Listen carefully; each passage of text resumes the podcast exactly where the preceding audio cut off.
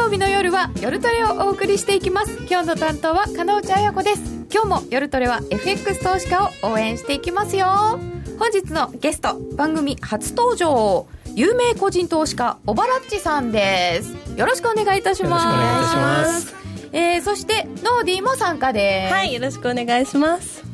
今日のテーマは、はい、資金リスク管理術とメンタルコントロール術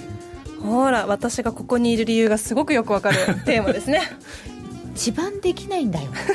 これが。あのなんて言うんですかね。地味な話なんですよね。そうですね。すごく地味な話だと思います。ほとんどの投資家の方ってセミナーとかでもやっぱり手法、うん、トレードの具体的なやり方にばかり興味のある方が多くて、昔はあの最近は結構資金管理っていう方が増えたのですけど私がトレード始めた2009年ぐらいなんかは資金管理とかほとんど皆さん興味なくて資金管理重要だよっていうような話してもそれは勝てるようになってから考えますって、うん、まあ、本当はあの勝てないからこそ資金管理が重要なんですけど、うん。結構ですね。あの今回の特集は資金管理ですっていうとちょっと人気がない、そういうテーマなんです、うん、でも確かになんかこうこうこうこういうトレードした方がいいよみたいな、うん、そういうの。とかドル円どうなるよとか、うん、気になっちゃいます。でもきっとこれすっごい大事なんです。なかなかできないことなんじゃないかなと思います、はい、えー、皆様からのご質問もツイッターで受け付けております。お寄せくださいませ。みんなでトレード戦略を練りましょう。それでは今夜も夜トレ進めてまいりましょう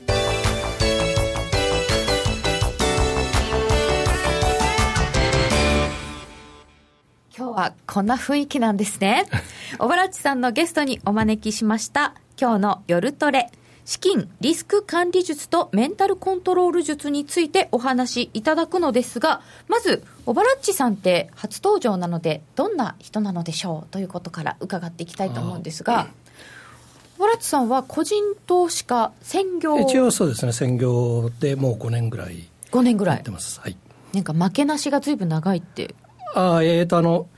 2009年の7月に初めてトレードを始めてで2010年の5月ぐらいからまあ専業で食っていける必要生活費、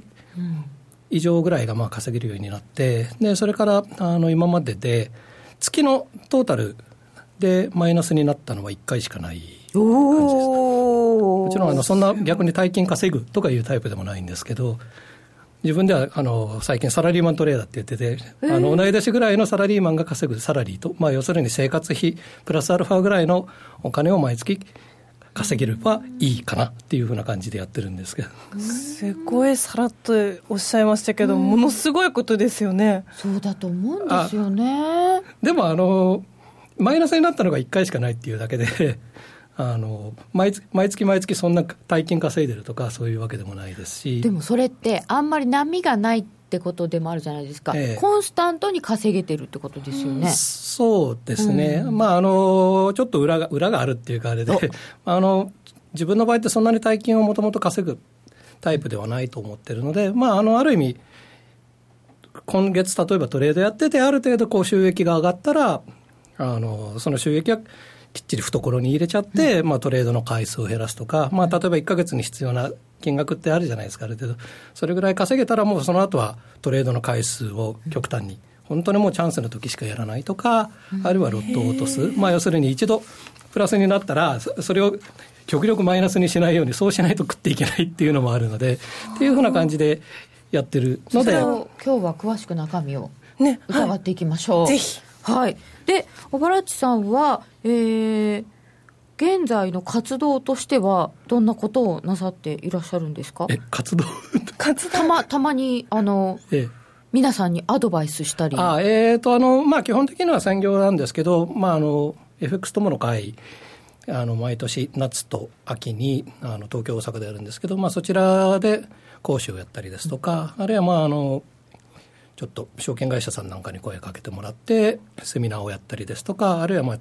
雑誌の取材なんかまあ本当に年に数回とか年に12回とかそんな感じですけれどもそういうふうな感じでやったりとかあとあのトレードで勝てるようになった直後に半年ぐらい自分のトレードずっとツイッターでつぶやいてる時期があって、でその辺の縁であの早い時期から結構ちょっとトレードを教えてるような人に協力をして教えたりとかいうのもあったので、まあ割とあのメールとかツイッターとか電話とかでそうあのアドバイスあの相談を受けることが多くて。ご存知の方々がバックテスター小原っちさんだ。そうですね。昔はあの FX バックテスターって名乗ってました。もう暇があればバックテスト延々とやってましたので。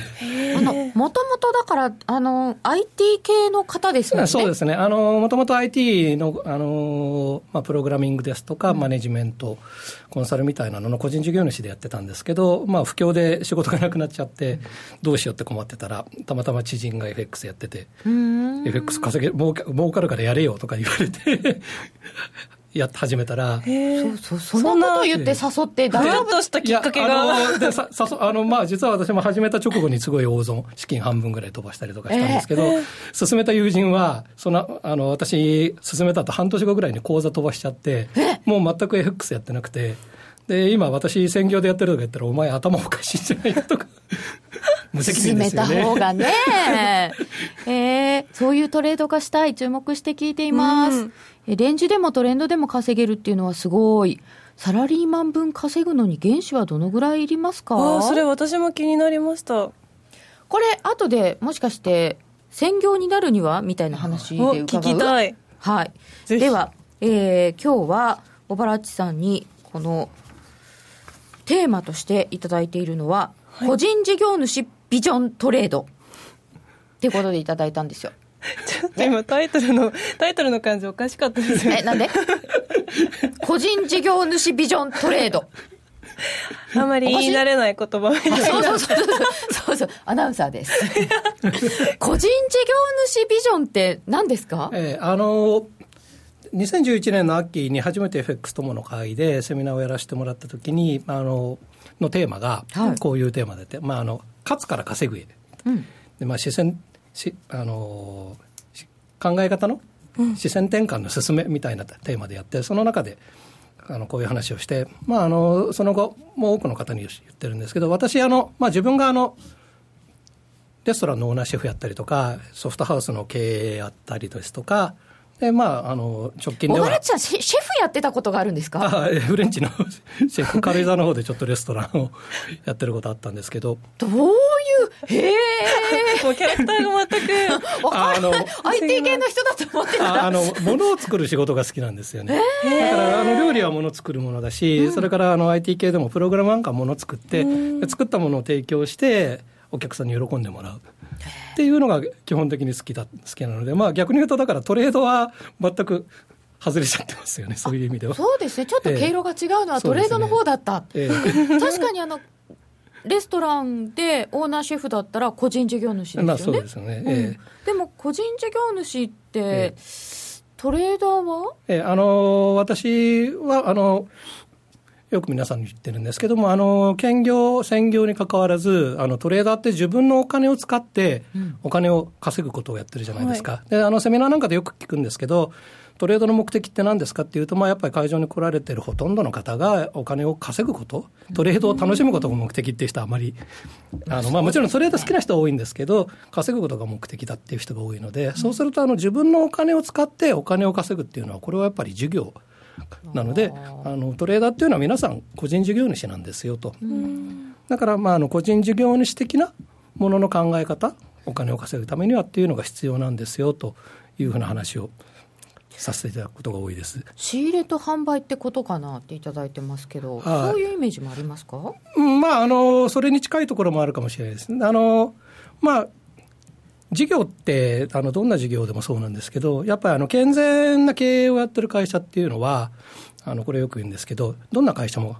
健全なあの経費を使うんですよね。必ず経費はね、必ず経費が発生する、だから例えば先ほどの話ですと、仕入れをする際にやっぱり仕入れのためのお金が経費として必要で、でそれをいかにその仕入れた値段よりも高く売るかっていう話になってくるし、きますし、でじゃあ、それトレーダーだ、トレードだとどうかっていうと、やっぱりトレードで必要な経費っていうのは、まあ単純に考えれば、トレーダーの場合は損切りですよね。損切りが必要な経費になる。そこが経費なんですねそうですね。あの証拠金のところとかええはまた別で、ええそうですね。あの手数料とかあれば手数料って必ず毎回出てくるんで分かりやすいんですけど、まあ、あの日本の場合ってあまり手数料取られることがなくてあのあれなので、まあ、端的に言うとその稼ぐためには絶対損切りをしないといけない、あの負けないトレーダーって存在しないので、私は根本的にはトレーダーは、トレードは負けるものだと思ってトレードしてるタイプなので、だから負けるのが当たり前だから、その中でどうやって利益を上げるかって考えるから、だからあの損切りっていうのが経費として稼ぐために必要なお金だって考えると、塩漬けしなくなるんじゃないのかなと。あ、うん、あ、そうかそうか。経費を使いたくないと思っちゃうから、そうなんですよね。損切りしちゃう。えー、損切りができなくなっちゃう。あ、そうかそうか。塩漬けしちゃう。そうですよね。あの、だから、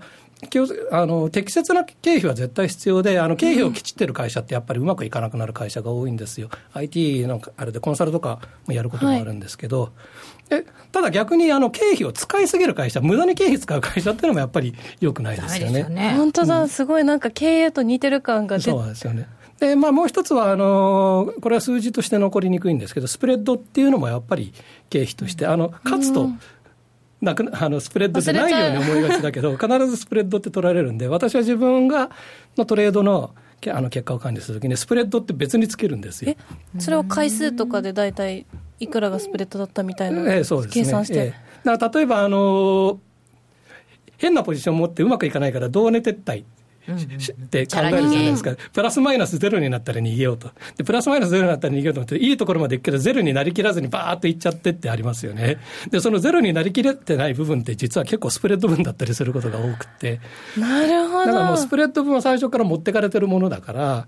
例えばあのスプレッドが1だったとしたら、マイナス1はもう最初からゼロだと。思うような。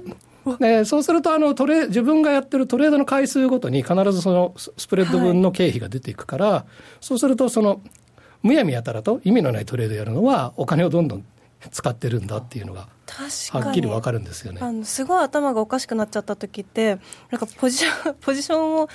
とりあえず増やしてみて動きを見てみようっていう発想になる瞬間があって実は今日の朝あったんですけどその時がまさにスプレッド分をポイポイポイポイってしてたっていうことなんです、ね、無駄な経費がかかってたん、ね、無駄な経費をかけてたんですね私は、まあ、あの私の場合特にあのトレードスタイルが短期ほとん。どスキャルピングに近いような短期トレードやるので特にあの油断してると無駄に回数が増えがちなので、うん、そういう部分っていうのをやっぱりあの適切にコントロール、まあ、これもだから一種の資金管理の一環の一つなので。経費を健全に使う。そうですね。ケチっちゃだめだけど使いすぎてもだめよ。そうです。そうですね。健全ってどれぐらいですかね？まああの資金管理っていう話でいくとよく言われるのはあの資金の自己資金の,、まああの1回のトレードを2%以内ぐらいに巻きを収めましょう。っていう話が多くて、そうですね、そうですね。まあ、あの目安としてそれは別に構わないとは思うんですよ。うん、ただあの、お金に対する感覚ってやっぱり人それぞれで。そうですね、えー、例えばあの2%って言われて、その金額が10万円だと思った場合に、そのまあ、試験からすれば2%以内だから、1回のトレードで10万円負けるのが適切は適切な数字かもしれないけど、それはやっぱりあのものすごく大きく感じる人もいて、なんかその人にとっては2%ってある意味大きすぎる数字っていうことじゃないですか。でもだからといって、あのトレードって基本的にやっぱりリスクをかけて利益を得るものだから、適切なリスクっていうのもかけられないと、あの得られるものも小さいから、やっぱりやっててもあの利益が、思ったほどの利益が上がらなければ達成感がないので、意味がなくなってしまうから、からそういう意味で、あの今現在、自分があの取って耐えられる利益がどれぐらいの、あの利益っていうのは損失、経費がどれぐらい経費として割り切れるのかっていうのを知って、それが極端に大きすぎる場合は、やっぱり目安を作ってそこに収める必要があるし、逆に極端に小さすぎる場合は、やっぱり適切なところまではリスクをかけられるようにする努力はする必要があると思います。そして個人事業主、事業だと考えると、こう自分にとって大事なことっていうのがまた違ってきそうですね。えそうですね、いろいろあるんで、あの事業ということで考えると、あの事業って結局、はい、あのある意味、お金が回せれば成り立つんですよ。うんはいはい、だから例えばあの口座にお金が全然なかったりとか、借金があっても、あのその時その時に例えば必要な経費として必要なお金が出せて、要するにお金を回すことができさえすれば、だからそれってあのトレードで言えば、資金さえあればトレードは続けられる、だから私の場合っていうのは、トレードでまず最初に考えること、最も重要なことって、まあ、さっきトレードは負けるものだと思ってるって言ったんですけど、あの勝つっていうことよりも、まずあの続ける。生き残る？そう生き残ることなんですよね、うん、まずは生き残ることを考えようと。どうすれば生き残れるのかでそういうことを考えていくとやっぱりあのトレードの上で重要なのは自分の場合は勝ち方手法だとか、勝ち方、それももちろん重要なんですけど、それよりも生き残るための、まあ、資金管理を含めたリスク管理、いかにリスクをコントロールして、必要以上にお金を失わないようにするか、さっきも言ったように、経費がいるから出てくお金はあるんですけど、それが大きくなりすぎないようにするかっていうのが。手法に興味を持つ人が多いと思うんですよね。えー、であの実は私、もともとがシステム開発の仕事とかやってたんで、トレード始めて勝てるようになった最初の頃って、バリバリのシステムトレーダーだったんですよ。だから、あのインジケーターをいくつか組み合わせて、もう100%ルール。だからあのツイッターで一時期トレード滑った時期も、まあ、100%ルールだから、完全にこれこれこれでこういう条件なんで、ここで入って、こうなこういう条件になったので、ここで出ましたみたいなことが言えて。であの先ほども言ったようにちょ、ちょっといろいろ縁があって、早い時期からトレードをアドバイスしたりとかがあったんで、あのその頃は自分が100%ルールやったから、そのルールをきちんと教えて、そのルールの通りややれば、結構、多くの方が勝てるようになると思って、でものすごく一生懸命、そのテクニカルの、なんでこのテクニカル使ってどういう意味なのかっていうようなことも説明したんですけど、ところが悲しいかな、そうやって教えたあの教えてもほとんどの人が勝てるようにならなかったんですよね。でそれってまああの他の人の話聞いてもやっぱりルールをあの教えてもなかなか勝てるようにならないと。うん、なんでうん、でそれがなぜなんだろうっていうふうに思ったんですよね。で結局いろいろ考えていくとあの、まあ、単純に言えば100%これでっていうルールがあっても、まあ、それが自分のものではないっていうのもあるあるんでルールがまずやっぱり守れない。あ教えられたルールは守れない。ええでじゃあ守れなくなる理由は何なんだろうって考えていくとやっぱりその勝ち方とか方法論の問題ではなくてその考え方メンタリティーなんかもそうなんですけどトレード自身に対するこう取り組みの考え方っていうのがあの少し欠けているとかあるいはそんな話聞いたことがないとか私はあの10か月ぐらいで大体専業でできるぐらい勝てるようになって結構期間が短いって言われるんですけど、で自分とあのことを振り返った時にやっぱりあのいろいろ自分で事業やったりとかそれで身についあの身についてるその事業に対する考え方とか、そうさっきのあの経費が必要とか、それをあの私の場合、やっぱり自分が経験してるから当たり前のようにあの考え考えられたんですけど、やっぱ普通の人にとって、トレードで損切り経費だよって言われても それはあの当たり前だと思わないとか、そんなふうに考えたことないよっていうような人なんかも多かったりで。逆にそうすると、個人事業主を経験していたからこそ、見つけられた視点というと、どういうものがありますか、えまあ、ですから、あの最終的にはあの、事業ってやっぱりさっきも言ったように、継続できるっていうことが最も重要で。大、う、体、ん、長期目標とか立てますよね。そうですね。あの事業を始めるときに、やっぱりあのきちんとあれっていうのは、まずあの自分のかあのやる事業の将来的な、最終的な一つのビジョン、目標を立てますよね、うん、長期の。でそれに対してまあ中期目標みたいなものを立てて、でまあ、さらに短期3か月とか半年後っていうので、短期目標みたいなものを立てるのが普通で、そういう会社事業っていうのは比較的うまくいくことが多いんですけど、やっぱりトレーダーの方ってそういうことってほとんど考えたことがなくて、なんかまあ先ほどの話じゃないですけど、自分の資金に対して適切なその損切りがどれぐらいなのか、裏返して言うと、その今自分が持ってる資金とか、自分の持ってる技量、まあ、ビジネスで言えば、例えば商、物売る商売だったら商品で、で、どれぐらいの利益が上げられるのが適切だとか、そういったこともほとんどあの話をすると考えたことがない人が多く多かったので、だから例えばトレードである程度勝てて利益が上がっても、その目標っていうのがはっきりしていないので、利益が上がってても、やっぱり大金を稼ぎたいっていうのがあるんで、そこに行かないから常に不満なんですよね。うん、だから、あの、勝てない、勝てないっていうので相談を受けることがあるんですけど、話聞くと別に勝てないわけじゃないんですよ。プロフィットを平均にすると1超えてて、勝率も5割超えて6割ぐらい。勝率5割とか6割とか勝ってますよね。それって勝ててないわけじゃないですよね。ただ、手元にお金が残ってないんですよ。だから、あの、目的が稼ぐことだから、あの、お金が残ってないから、あの、勝ててないって思っちゃう。それは勝ててないんじゃなくて、あの本来上げられる利益をきちんと上げられるように稼げてないってことなんですよね。でもあのだから稼ぐのが目的だってやってるんですけども、一生懸命勝つため、稼ぐためにっていう努力をしてるうちに、だんだんだんだんあの一生懸命になりすぎちゃって、本来、トータルで見てお金を稼ぐことが目的だったにもかかわらず、あの個々の一回一回のトレードの勝で勝つっていうことに知らない間にこう目的がね、すり替わってる。だからあの多分今日放送聞かれてる方なんかもそうだと思うんですけど、私なんかに質問するされる方なんか、ノーディーさんなんかもそうだと思うんですけど、ものすごく一生懸命努力されてるんですよ、皆さん。ただ、あのこれ、いろんなところであの言ってる方いるんであれですけど、努力って方向性が正しくないと意味をなさないんですよね。知らない間に努力の方向性が変わっていたりとか、であの方向性が合ってない努力続けると逆に努力がリスクになってしまう、うん、要するによくあるんですけどこんなに頑張ってるのになんでうまくいかないの、うん、っていう気持ちになって次投げやりになってしまうとか。心が痛い。嫌になってやめちゃいますよね確かになんかこう、集中してる時期になるとどうしてもこう自分の一回一回のトレードにの方が大事になっちゃってそういえば、うん、トータルでのこと考えてなかったこともあるかも、ね、それはその目標っていうのは、金額でやっぱり決めるっていうことえーとまあ、あの資金とかいろいろあるんで、まあ、稼ぐのが目的だから、やっぱお金のことは考えないわけにはいかないんですけど、はい、例えばあの、初めてあれでアドバイスを求められた場合っていうのは、対面で話をするときっていうのは、まあ、そういったあの本人が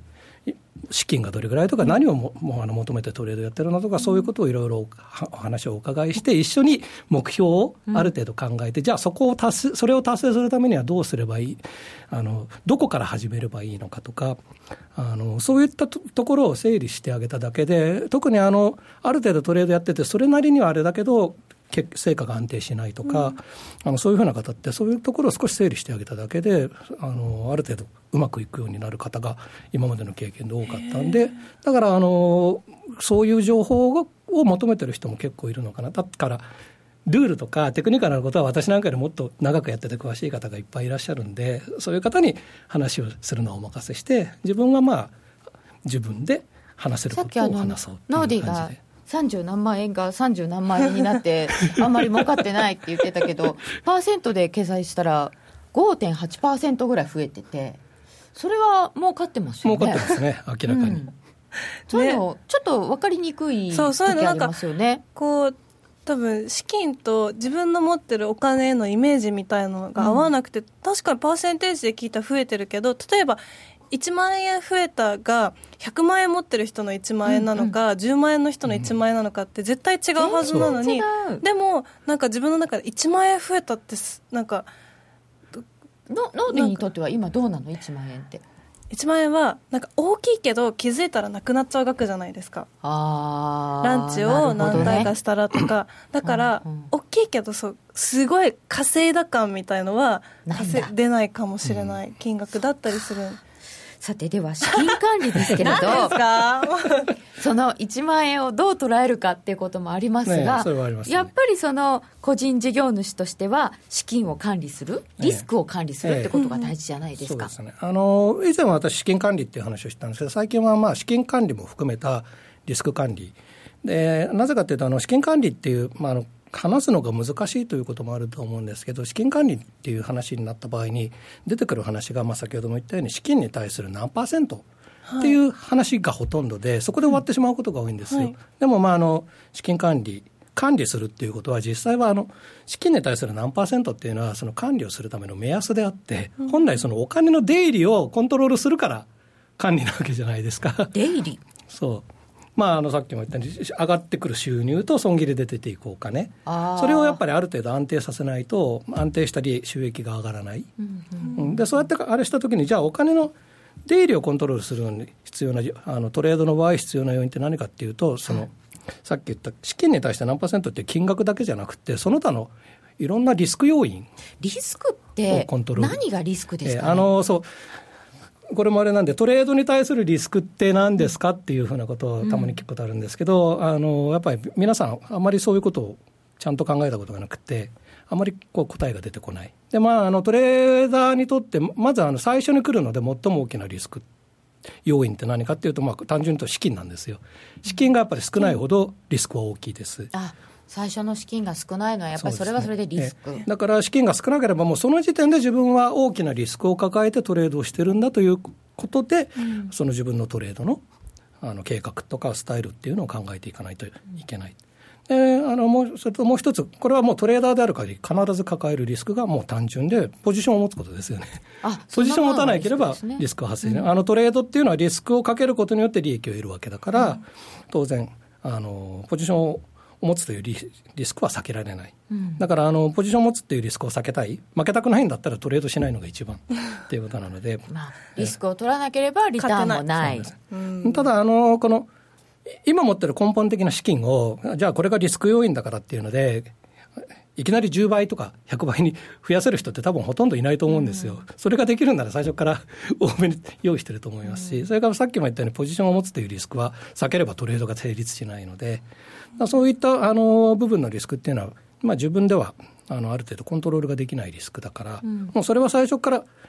受け入れないといけない。コントロールできるリスクとできないリスクがあるということですね、えそうですね、うん、例えばあの相場の動きとか、やっぱりリスクの要因ですけど、これはもう私たちには全くどうしようもないですよね、ねコントロールしようがないです。うん、あのただ逆に言えば、例えばあの、まあ、トレーダーだと、パッと出てくるリスクの要因としては、まあ、一つは証券会社。証券会社、ええ、あの例えばスプレッドがどれぐらいかとか、あるいは約定の確実さがどれぐらいだとか、あるいはもう単純にそのトレードシステムのインターフェースが自分にとって使いやすいか使いにくいかとか、はいはい、そういうもので、あのやっぱりたまにね、このトレードシステムめちゃめちゃ使いにくいって文句を言うんですよね。文句を言いながらずっとそれ使ってるから、なんでって言ったら慣れてるからって。ああ、まあだからあの、慣れっていうのも一つの要因だかもしれないけど、それは努力で変えられるリスクだから、なぜそのリスクを変えないのかっていうのは、やっぱりあの、根本的にリスクをテイクすることによって利益を得るわけなんで、そのポジションを持つっていう以外のリスクっていうのはなるべく小さくできれば、あの、いいじゃないですか。あとは、こう、リスクとして、なんていうんですかね、リスクのうちに入ると思うんですけど、自分はメンタルが弱くてっていう声をよく聞きます、ね。はい、そうですね。あの、メンタリティっていうか、メンタルっていうのは、当然、そのトレーダーにとって最も大きなリスク要因の一つだと思いあの、うん、か思います。私自身、メンタルすごい弱いチキンハートなんですよ。弱いんですか、えー、あのトレード始めた最初のぐらいの時期に、あのポジれない病っていうのに、ポジポジ病やったことないんですけど、ポジれない病にかかって、ポジれない病結構長くて、2か月ぐらいポジションが持てなくて、もう専業、最初から専業でやってたんで、もうチャンスが来たのにポジション持てないっていうのはもう、あのトレーダーとして一最悪だから。そうですよね。働きに行けないみたいな。あの、全寺で3日間の体験修行とか行ったことあります、メンタル。いや、そういうとこ行けばよくなる、ね。メンタルを鍛えようと思って、滝に打たれたって強くなりました。なりません。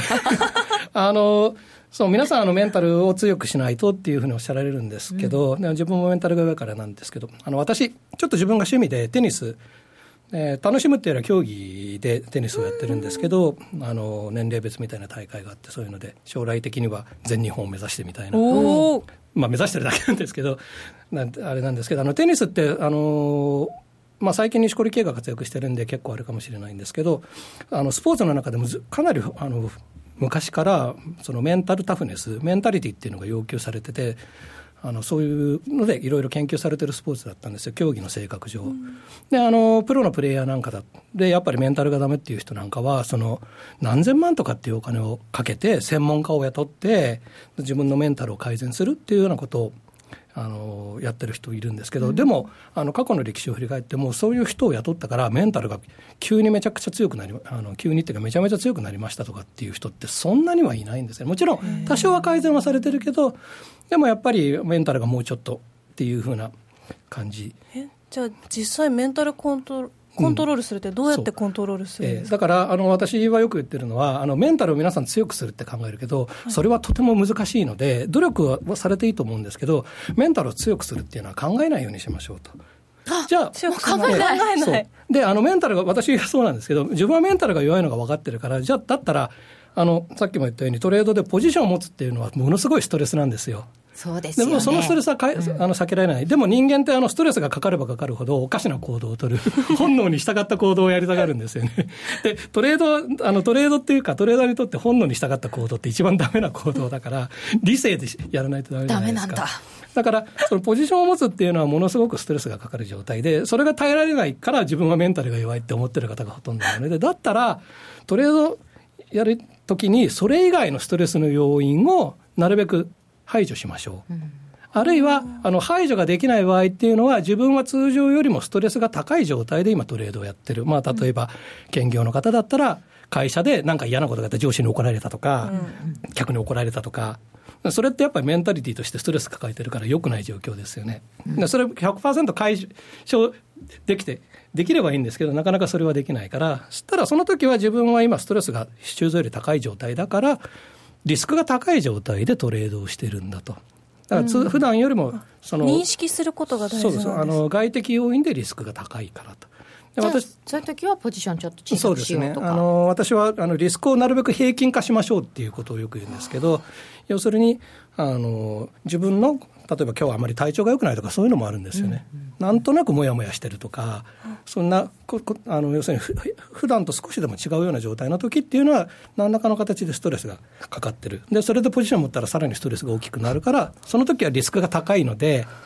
だったらポジションを減らすことでトレード全体のリスクを一定化しましょう。確かに。ノーディーの動きがおかしい。おかしかったです。いや、なんかすごい。昨日酔っ払ってポジション作って、朝起きたらマイナスのポジションができてて、なんだこれはってなって、しかも眠いし、なんかもうよくわかんなくて、さらにそこからなぜか難品仕掛けたんですよ。危ない危ない。危ない。だから、そこ、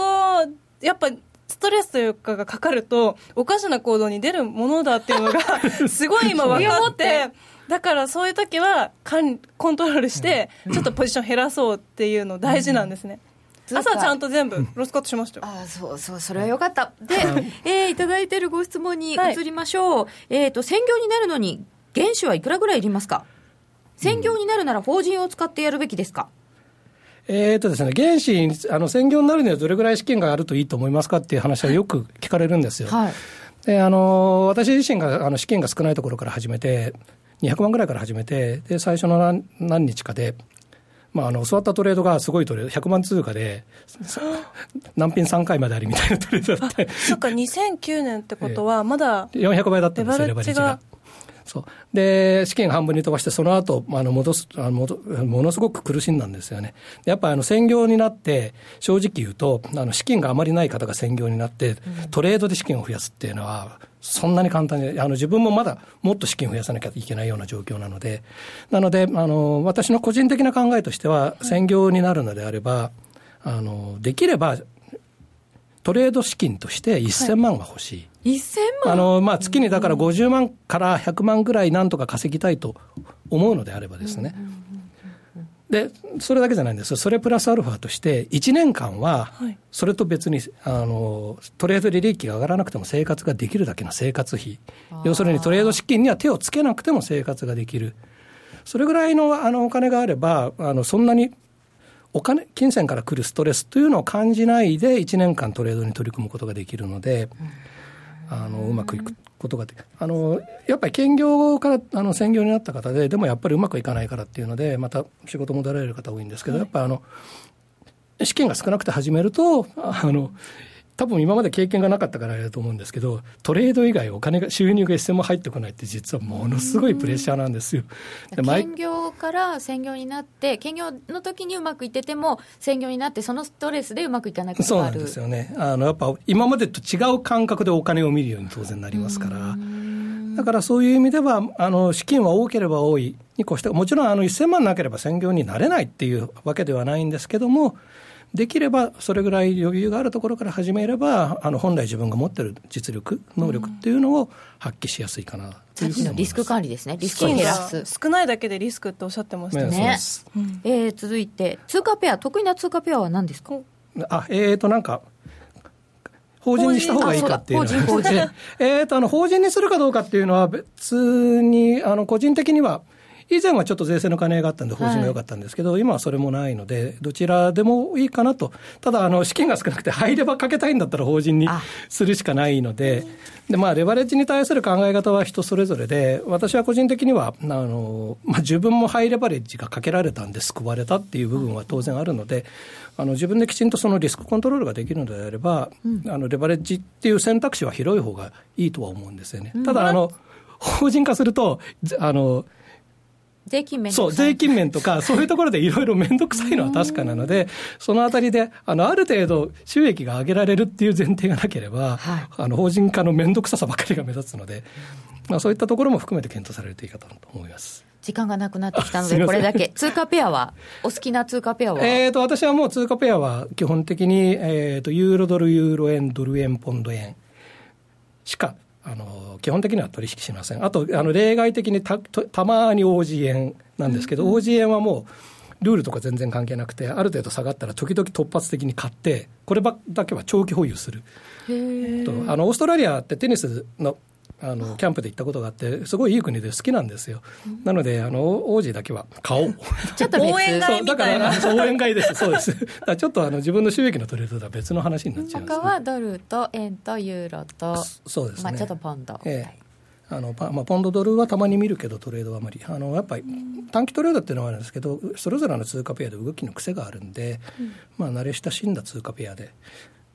やるのがいいっていうのと、まあ、あのあんまりいっぱい見ると、結構見るのが大変っていうか、人わかんなくなってきますよね。あの値が結構面倒くさがり屋なもんで、あれなので、もうその4つでトレードができない状態の時は、休む休みます。結構平気で休みます。あそうなんですね、えーまだまだ伺いたいことがたくさんあったのですが、また来月ええにでもお越しいただくということになっておりますので、またその時にはいご質問をしていただければと思っております。本日はゲストに個人投資家、小原っちさんをお迎えいたしました。どうもありがとうございましたあり。がとうございました。10月24日土曜日、仙台サンプラザで無料投資セミナーを開催。金本 T&D ホールディングス、オプトエレクトロニクスの3社が IR プレゼン。桜井英明さんによる日本株投資戦略セミナーも。進行は私、内田正美。お申し込みはインターネット、または郵便番号105-8565、ラジオ日経10月24日仙台セミナー係まで。抽選で150名様をご招待します。締め切りは10月19日。毎週金曜夜更新。和島秀樹のウィークエンドストックでは私和島がファンダメンタルズで個別銘柄分析。福永がテクニカルでマーケットを徹底検証。今なら登録された最初の月の聴取料税別476円がなんと無料になります。無料？本当に？試しに聞いてみたいなと思っているあなたぜひこの機会をご活用ください。無料キャンペーンの詳細は和島秀樹のウィークエンドストックウェブサイトをご覧ください。当たったら褒めてねそれでは、教えて高野さんのコーナーでございます。第2回夜トレガールズ FX デモダービー、途中経過の発表です。どうなっているのかな？まず、よ、酔っ払ってトレードをしたノーディーからいこうか。その話。そう酔っ払いトレードはでも実はあの個人の方の、あのー通常のトレードだったので。通常のってそっちの方が問題ですよ、そうなんですよ。デモトレはでもみんなと戦戦ってるから大事なんですけどそうなんですよ。でもね で自も分の金も大事だよ。そうデモトレはなぜか順調なんですよものすごく。なぜか。聞いてないですまだ。それはいいとこだけどね。はい。金額知りたいですか？いやそのすごい すごい上から。するコーナーですよ。あ、そうそう。だって、こう、こん、あ、違った。はい。どうぞ。えなんですか？今の、まあまあでもね、はい。やっぱりちゃん今現役女王だから。いやわかんないですよ。全然上もういろいろ。第第1回覇者は今の女王のあれを持ってるタイトル、はい、どうも1位のノーディーでした。えっと現在の、えー評価額は728万円なのですげえ。えっと200万ちょっとプラス。ちょっとって言っちゃうもう20万なんて端数だ。すごい。さすがチャンピオン。3週間で220万でしょ？もうお金預けようかな。すごいね。はい1000万あれば専業トレーダーになれる。なれる。ねなれますえね。いや僕のお金どうしよ運用してもらおうかな。ほー。えー、それでは、ゆきなちゃんはどうだったでしょうか？沖縄は今662万もう5000円です。すごいキャッチアップしてきてあれ？怖い。あこれはプレッシャーになってまたローディが無茶するかもしれない。これもう先月の時と全く一緒のパターンですよ。3週間目で72030万ぐらいに増やしてで次の週でもうゆきなちゃんが追っかけてくるんじゃないかみたいので ドッキドキしてわけわかんないトレードたくさんしてこれがさっきの余計なリスクじゃん。そう。うわでしかも今回はじゃあ本当に追っかけ本当に追っかてきてるもんけてきててる。前回はほん怖すぎて前回の恐怖心に満ち溢れてるんで今回は慎重に慎重にやりつつ。でも、あのそれがいい方に出てるじゃん、だからあのボンドガールか少し慎重さが増して、はい。でもポンドガールは変わらない、変わらずもうポンポンド円でずっと取引してます。すごいですね。そしてね。あの我が道を着々と歩むリサちゃんはどうなっていますか？安心してください。あんまり変わってません、先週と。えっと532万円ぐらいです。いやいやでもね。30万円があんまり変わってないと言い切るそう。ヨルトレガールズの意識の高さよ。そうだよね。今回3人ともあの出来が良すぎるのでちょっとどうなんですか？先生。先いや生真面目に教えましたから先生が素晴らしいからかもしれないけどこういやなんかこの教えがいのあるというかこう。ちゃんと素直に聞いてくれるみんな素直なんですね今回ね。まああのいろいろあって素直になった人と 元から素直な人と。なんかトゲがあるなどういうことだろう。なるほどいやねノノーディーはやっぱりノーディー自分でそのなんていうかこういろんな経験して授業料払って自分で学んできたっていう。それにちょっとちょっとだけヒントを多分あげたぐらい。昔は高野さんからもうありがたいお言葉をいただいていたのにもかかわらず 我が道を行き続け。そうだよね。患者さんで出てもらっていた時は出ても出ても毎回すごいことになってましたよね。似たようなことをちょ繰りっとするとまた忘れちゃって高野さん助けてくださいってやってくるんですよね。これ高野さんになんかコツとツボ実践テクニックを教えてもらいましょうって書いてあるんですけど今回特にないわけですかねみんなうまくいっていて、まあ、実践テクニックっていうか、まあ、基本に忠実にということですよね、あのちゃんと根拠を持ってトレードするっていうのと、えーそのトレードが、まあ、おかしいなと思ったらやめる、はい。まあ、あの引きずらない、難品をしない、はい。はい。まあ、それだけ難です品はしない、はい。難品はしない。えー今日ねユーストがだいぶ固まるんですよ。ここのもね固まっちゃうんですけ天気がどあの悪いですかね。からですかね。確かにあ確かそうなんにですかね。関係あるかもしれない。あのあのあの最新の情報に更新のところを押してあげる F5 を押してあげるなどであ F5 たまに解決しますので やってみてください、えー今日はみんなの途中経過を聞いてみたら3人ともちゃんとプラスだった。大幅プラスもいたというところでございました。最後の結果も楽しみです。ではここでお知らせです。相場が大きく動き始めた今だからこそ FX にチャレンジしてみませんか？FX プライム by GMO では多彩な FX 商品を提供しています自由に取引できるスタンダードな FX なら選べる外為ストラテジーを選んだり作ったりシステムトレードをするなら選べるミラートレーダーとちょいトレ FX そして値動きが小さくても取引チャンスがあるバイナリーオプションの選べる外為オプション。自分の投資スタイルに合った FX を選べます。FX を始めるなら FX プライム by GMO をご利用ください。株式会社 FX プライム by GMO は関東財務局長金賞第259号の金融商品取引業者です。当社で取り扱う商品は価格の変動等により投資額以上の損失が発生することがあります。取引開始にあたっては契約締結前交付書面を熟読、ご理解いただいた上でご自身の判断にてお願いいたします。詳しくは契約締結前交付書面等をお読みください。陳正人の FX トレンドの真実。陳さんならではの相場解説やテクニカル分析。GMMA チャートを見ながら実践的チャート分析方法が学べます。ハイネット証券提供。陳正人の FX トレンドの真実。毎週月曜夜9時半から。ユーストリームでも配信中。気になるレースが今すぐ聞けるラジオ日経のレース実況をナビダイヤルでお届けします。電話番号は0570-008460 0570を走ろうと覚えてください。情報量無料通話料のみ。ガイダンスに従ってご利用ください。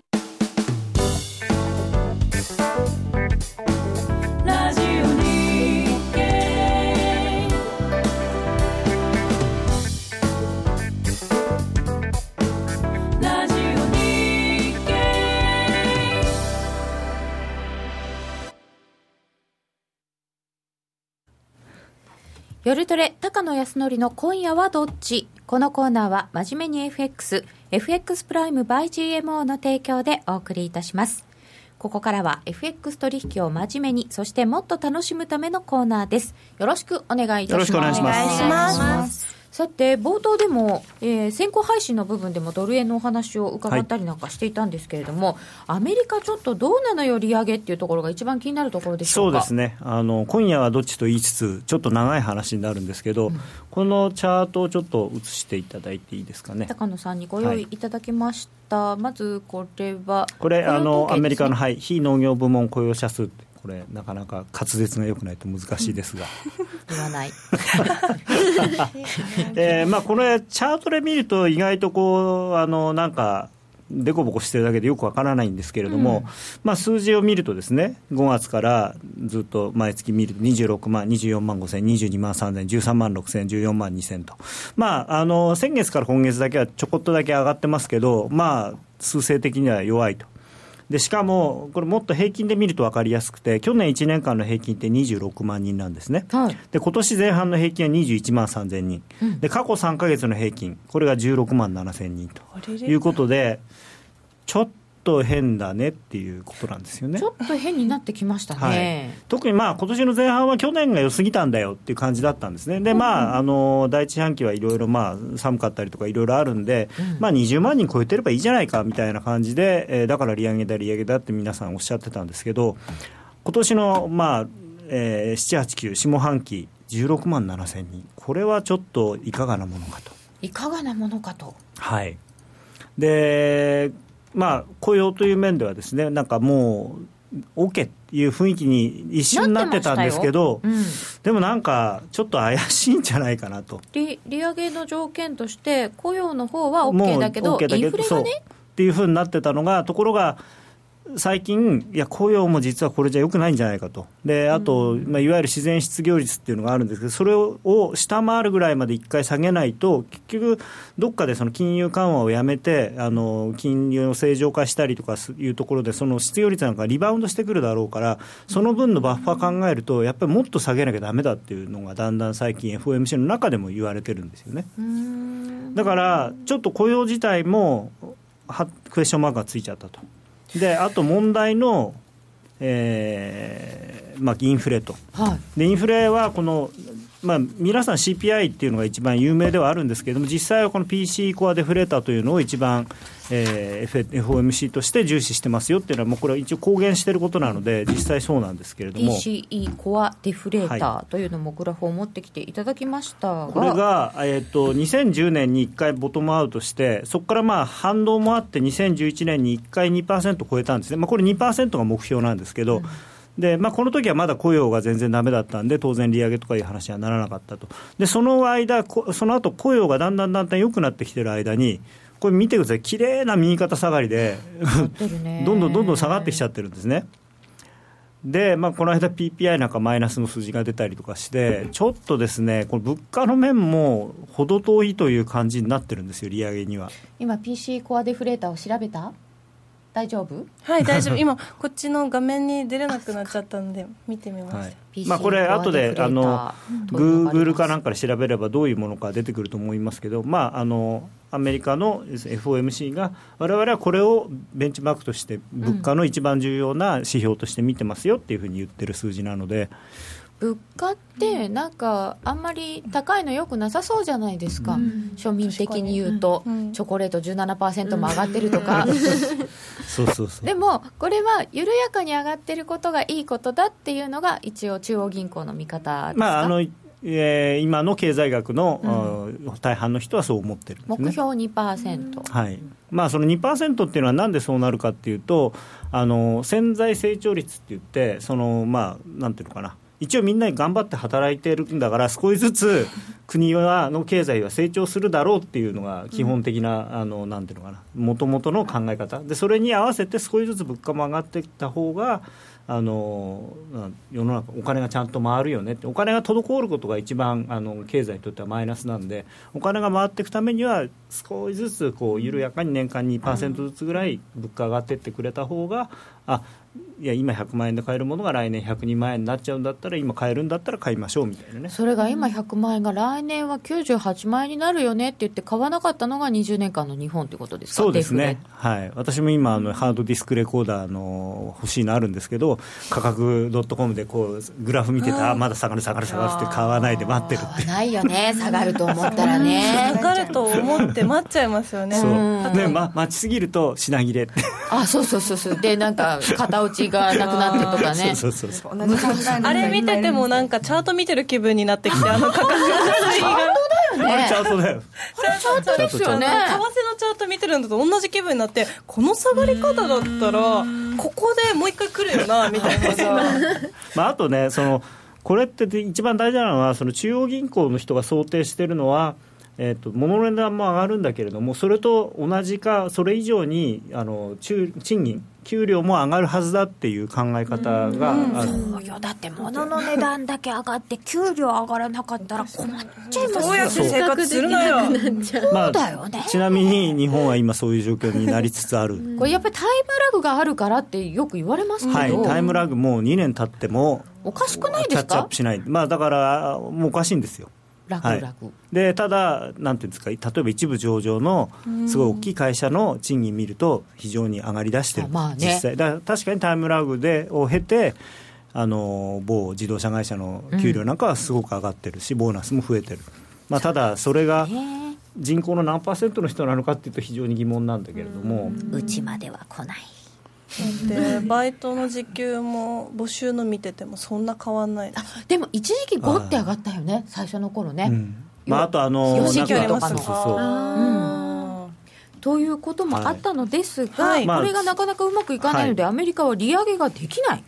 というふうに個人的には思ってまして、だ早くて12月って言ってたのが、あるとしたら来年4月みたいな。もう年内にあるかないかの話はもうとっくに終わってるけどもうない可能性がこの先あるいや来年のだから前半にはあるかなとお思ってたのが、ちょっと怪しいかなと。それで大雪が降ったらまたもっとさらに先になっちゃいやいますね。そそうするともう なし、もうなし。なし決定みたいな、はい、だめです、残念でした。みたいな。ノリ軽い。本当ですよね。この一大事残念でしたって言われちゃってどうしようという。えそれってドル上がらないってことですか？必ずしもそうとは言えないですね。だからこれで例えば、あのー金融緩和、まあ、金金利正常化なしってなった場合に、それでまた例えば QE4 とか言い出すと、ほら、ま、ほら見たことか、巻いた巻いた巻いた。株買ったれみたいなね。で株上がれば、まあ、ドル上がるかもしれないですね。そうなのか。はい。まあ、ただあの、い年初想定していたアメリカの景気がしっかりしていて、世界景気もそれなりにしっかりしていて、アメリカは金利を上げて、日本は金融緩和、なんていうんですか、継続、ヨーロッパも継続、下手したら、えー追加緩和で、金利差でドル買いっていうシナリオとはちょっと違う感じですか、だからもうだって、130円になってるはずなんですから、本当は、今頃。だって年初ぐらいにはねあの年内に140円いくかもぐらいのびっくりな話とか聞いてましたもん。年初はだって僕相当弱気で130円って言ってましたからねた今年の高値、で1月のあの夜トレでも話したから大体皆さんあの6月利上げっておっしゃってたんですよね、6月でしたよ、で今日さ6月はなく9月もなく12月も多分なく。そして QE4 かもしれない。QE4 必要っていただいてますよ。いや必必要っていうかだからこれからもうもし本当に景気がピークアウトしてるんであればだんだん下がっていったところでどっかで金融緩和をしなきゃいけないんですよ理屈としては。で QE 以外に今緩和しようがないじゃないですかマイナス金利はまあ一応否定されしてるんでアメリカは。自動車会社も一部だけだよ。高野さんは HDD レコーダーでチャートを録画するんだ。か らこれ見た時笑っちゃった。来年になると寒波があるからな。毎年言ってますよね。いやだからあれなんですよね。あの地球温暖化問題になってますけれども、あの気象学者のある人たちに言わせると今地球は氷河期に向かってるっていうんですよへだからもっと大きい目で見ればだからその温暖化とかっていうのはさまつなことだと。じゃあ原油買い占めとけば OK かな。買い占めどこに置いとくの？そうそうそうそうそう。なんか今年はエルニーニョが発生してるんだけど、それがとてもすごいエルニーニョでゴジラエルニーニョっていうんだってこの間習いましたけど、そうなんだ。すごそうですよね、ゴジラ。強そう、まあ、だから QE やるんだったら原油買えばいいのになと思うんですよ日銀も。あ確かに。だって原油価格が上がってるのが、上がってほしいのが最初もうそもそものそ彼、こが前提壊れてるからね、でも確かに。原油を買うって、いや戦略備蓄でどんどん増やせばいいじゃないですか日本。ねいろいろ。日本はだって原油はいずれ買わなきゃいけないんですから。まあね、まあ大変ですけどねコストかかりますけどね置いとくのに。そうなんですか？なんかだって作んなきゃいけないし今もう相当持ってるからそれなりに。うん、何ヶ月間か輸入がゼロでもちゃんと日本中にあの燃料がいける行き渡るぐらいの量は持ってる。でも逆に何ヶ月間だけなんですね。そうそうそんな何年分とか持ってない。ほえ何？なんか仕掛ける？さ て原油ということで、えー今ちょっと長めのお話を伺ってきたんですけど、はい。そうするとどうどうですか？年内のドル円とか今夜のドル円とか。すごい時間もう25分だ。難しい問題なんですが、えーあのちょっとですね短いっていうかさ、まあ、直近の話を言うと私はドル円は先ほどあの先行配信で申し上げたようにあの下のリスクが出てきてると思ってるのでで上はまああって120円あるかないかだと思いますから119円台の半ばから上であればちょっと売りたいです。はい、ただあのまだ基本はレンジだと思ってるんで、はい。下売っちゃうと苦しくなるのであの戻り売り。戻り売り。はい。はい。わ、かりました。あのユーロについてはまた後ほど伺いたいと思います。高野康則の今夜はどっち？このコーナーは真面目に FXFX プライム by GMO の提供でお送りいたしました。さて今日はお知らせをしなければなりません FX プライム by GMO のセミナーのお知らせでございます FX プライム by GMO から愛媛セミナーのお知らせです。11月14日土曜日、愛媛の松山にて FX プライム by GMO のセミナーが開催されます。講師は今日ご出演の高野康則さん。はいそして、この日にはもう一人のチーフも来てくれます。柳沢博さん。そしてなんと、なんとって変ですけど、司会は私、加納内でございます。どんなセミナーになりますか？そうですね、あのまあ、私と柳沢とまずそれぞれに、まあ、一応得意分野ということで、柳沢は金融政策についての話をして、私があー、まあ、テクニカルを使って、まあ、直近の相場、あるいは少し長めの相場の話をさせていただいて、えーその後に、えー、加納内さんの司会で、えー、我々に、まあ、何を焚きつけられるのかよく分かり二ませんが。人のバトルが待っています。すごい楽しいえー先ほどご質問がありました高野さん愛媛セミナーに行くと何か極秘情報を聞けますか？あーあの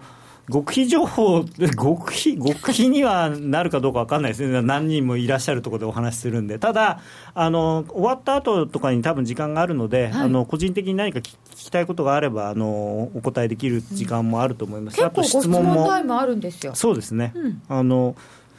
FX プライムのセミナーは、もう何を聞かれても答えるというのが一応、テーマというかですね、売りなので。はい。何を聞かれても何を昨日聞かれても。のご飯は何を食べました？それでよくあのお客さんに関係ないこと答えてんだよって怒られる。あの オンラインセミナーとかで。逆に答えすぎちゃって。そうそうそう。でも聞かれてあの分かることであればもう可能な限りお答えしたいと思います。はい、ではそんな質問タイムもある愛媛セミナーにお近くの方ぜひ足を運んでみてください。さて原油は売ってる。はい。油田の権益買わないと。確かに。毎日油買えばって油油田ごとあ油田ごと。ああそっか。丸ごと？そっか。いろんなのいただいておりますよ。どっちかっていうと油売る方が好きなんですけどねみたいな、ね。ちょっとそれまた違う、ね油売っちゃうの。はい。さて。油買ってる人っているんですかね。う売られた油。を売られた。売られた油買う？喧嘩？